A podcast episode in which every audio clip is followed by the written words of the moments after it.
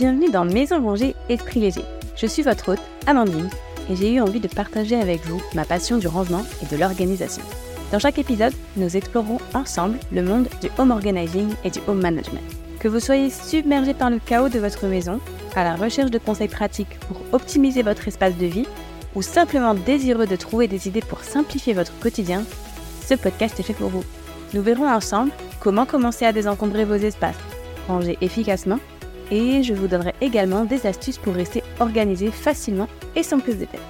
Mon objectif est vraiment de vous inspirer à simplifier votre vie. Au fil des épisodes, je partagerai mes propres expériences, ainsi que des conseils pour vous aider à créer un environnement sanctionnel et adapté à vos besoins. Alors préparez-vous à vous plonger dans le monde du désencombrement, du rangement et de l'organisation familiale.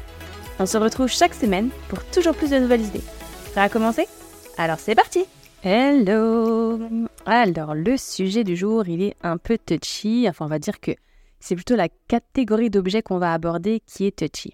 On va parler des objets sentimentaux.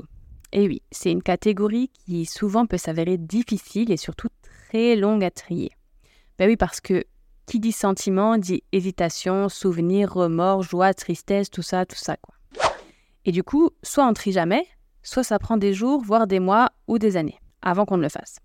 Donc quand on parle d'objets sentimentaux, ça englobe en général tout et n'importe quoi tant que ça nous ramène à un souvenir, à un moment, une personne, un lieu.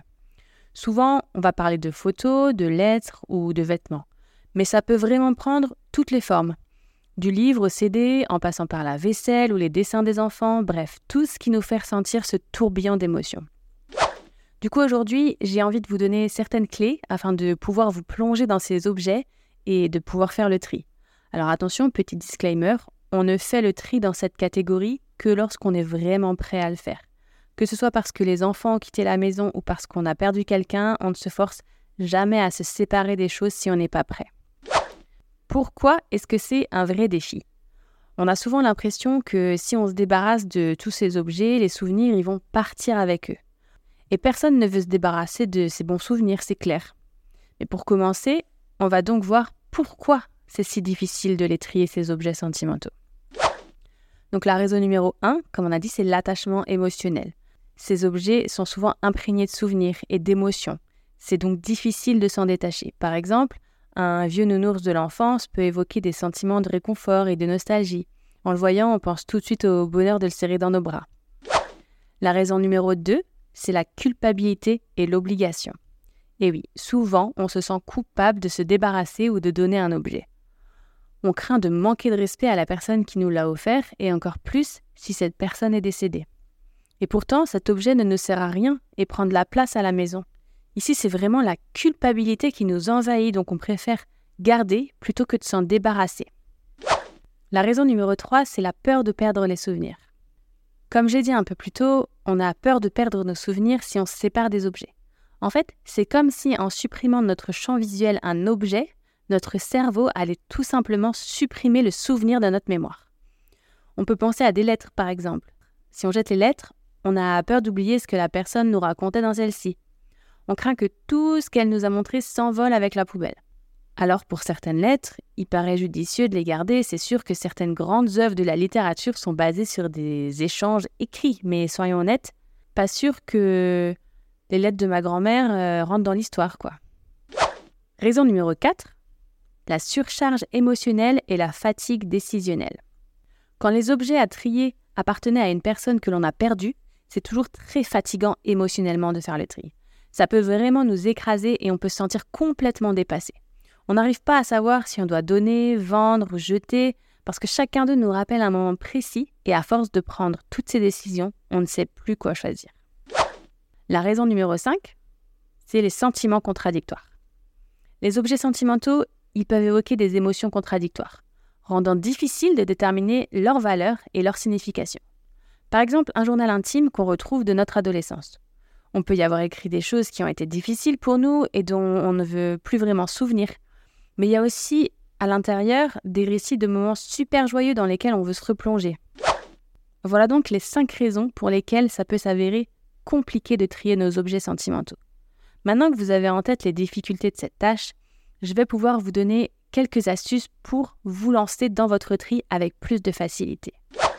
Alors le plus important déjà, c'est de faire preuve de compassion envers soi-même et de vraiment ne pas se mettre la pression. Le but, c'est de pouvoir préserver vos souvenirs en désencombrant quand même vos espaces. D'abord, si vous avez entrepris un tri de toute la maison, laissez les objets sentimentaux pour la fin. Regroupez-les à un seul endroit. Quand ce sera le moment pour vous de vous y mettre, triez-les par catégorie pour limiter la charge. Par exemple, des vêtements, des photos, des lettres, etc. Puis, commencez par celle qui vous paraît le plus simple. Donnez-vous des critères adaptés à votre envie. Par exemple, je ne garde pas les cartes postales de plus de 10 ans, ou je supprime tous les doublons de photos. Soyez sûr de ne garder que ce qui est important pour vous et surtout, ne vous forcez pas à vous débarrasser d'un objet si ce n'est pas le moment pour vous. Trouvez-leur une place et revenez-y tous les ans par exemple. Vraiment, se séparer des choses si on n'est pas prêt n'est pas une bonne chose. Il vaut mieux leur trouver une bonne place. N'hésitez pas aussi à les mettre en valeur. Mettez les photos dans de beaux albums ou de jolies boîtes que vous puissiez les regarder aussi souvent que vous le voulez. Mettez les lettres dans des classeurs ou des cahiers, ou alors pourquoi pas les numériser et faire imprimer dans un livre. On peut faire exactement la même chose avec les dessins des enfants, les prendre en photo et les faire imprimer dans un livre photo. Pour les vêtements, je conseille toujours de trouver une jolie boîte et de mettre dedans les quelques vêtements dont on ne veut pas se séparer. Et on lui trouve une place spéciale dans le dressing. Et pour finir, gardez toujours en tête que les souvenirs sont d'abord dans votre tête. C'est assez cliché, mais c'est vrai, même si parfois c'est dur de se séparer physiquement de, l'objet en question. Le but, c'est de toujours trouver un moyen pour que ces souvenirs soient mis en valeur si vraiment ils nous procurent de la joie.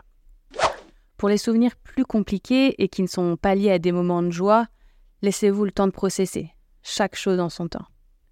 Le processus de tri des objets sentimentaux est souvent chargé d'émotions et de défis, mais c'est également l'opportunité de créer un environnement plus harmonieux et équilibré. On a donc vu les obstacles et les astuces liées au tri des objets chargés de souvenirs. En reconnaissant ces défis émotionnels comme l'attachement, la culpabilité, la peur de perdre des souvenirs, j'espère vous avoir aidé à aborder le tri des objets sentimentaux avec compassion envers vous-même. On arrive donc à la fin de cet épisode et je vous encourage à entreprendre ce tri pour vous remémorer vos souvenirs tout en libérant de l'espace pour de nouveaux chapitres de votre vie.